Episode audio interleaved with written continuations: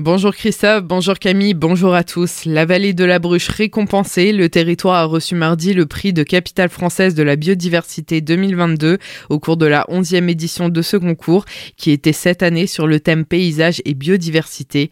Pour Jean-Bernard Pankouk, président de la communauté de communes, c'est une reconnaissance d'un travail collectif de longue haleine qui s'est étalé sur une trentaine d'années. On écoute ses précisions au micro de Solène Martin. Tout simplement pour situer un peu, il y a une quarantaine d'années, euh, des prises agricoles, euh, des ouvriers paysans qui travaillaient dans les usines textiles du secteur ont dû chercher du travail ailleurs. Donc les trains de culture et les pâturages à proximité des habitations, des villages ont été replantés par des essences euh, qui ont fait en sorte que tout le paysage s'est refermé. Il y avait pratiquement plus de soleil, plus de biodiversité. Et donc voilà, depuis 30 ans, village par village, les 26 communes de la vallée de la Bruche ont entamé une, une reconversion et, le fait de dire de réouvrir l'espace, permettre au soleil de repénétrer, permettre aux cours d'eau de retrouver leur juste place euh, et retrouver une biodiversité euh, et donner du coup un rayonnement euh, beaucoup plus important et une vision et une vitrine de de la Bruche beaucoup plus adaptée à ce qu'on développe aujourd'hui en matière de tourisme, en matière d'habitat, en matière d'économie. Toujours selon Jean-Bernard Pankouk, ce prix est une récompense mais pas une fin en soi.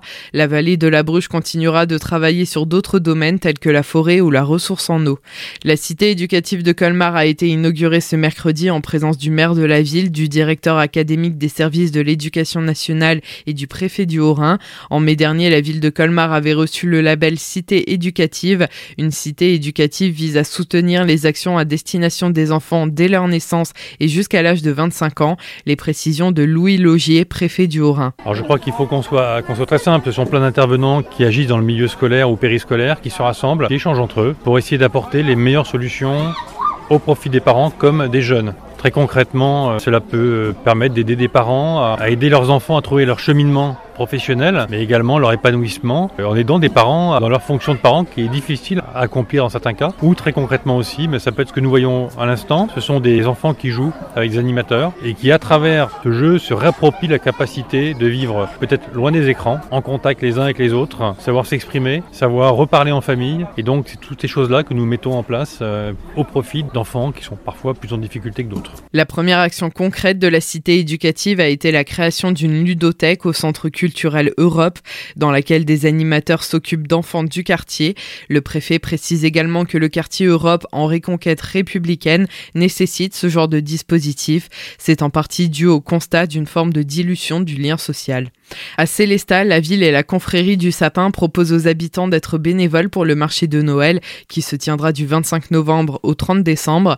Les intéressés pourront participer à deux journées d'embellissement de la ville. La première est le mercredi 9 novembre de 14h à 16h30 dans les serres municipales rue du cimetière.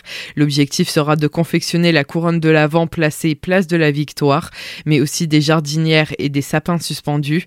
La deuxième journée est le samedi 19 novembre de 10h à 17h au caveau Sainte-Barbe, avec pour objectif cette fois la réalisation de l'exposition du caveau Sainte-Barbe et la décoration des rues. Plusieurs ateliers seront proposés, renseignements et inscriptions au 03 88 58 85 75. C'est le début des vacances de la Toussaint. À Vogelgrün, la piscine Sirenia s'en octroie aussi. Dès lundi et jusqu'au dimanche 6 novembre inclus, les horaires d'ouverture changent. La piscine sera ouverte du lundi au samedi de midi à 17h30 et le dimanche de 9h à midi 30. Elle sera fermée le mardi 1er novembre, jour de la Toussaint. Pour plus de renseignements, rendez-vous sur le site peyrinbrisac.fr. Pour occuper vos enfants pendant les vacances, le musée Bartholdi de Colmar propose des ateliers créatifs.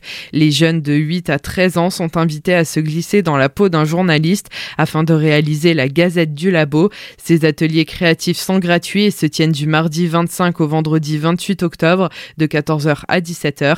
Réservation obligatoire par mail à l'adresse musée.bartholdi.colmar.fr ou au 03 89 41 90 60.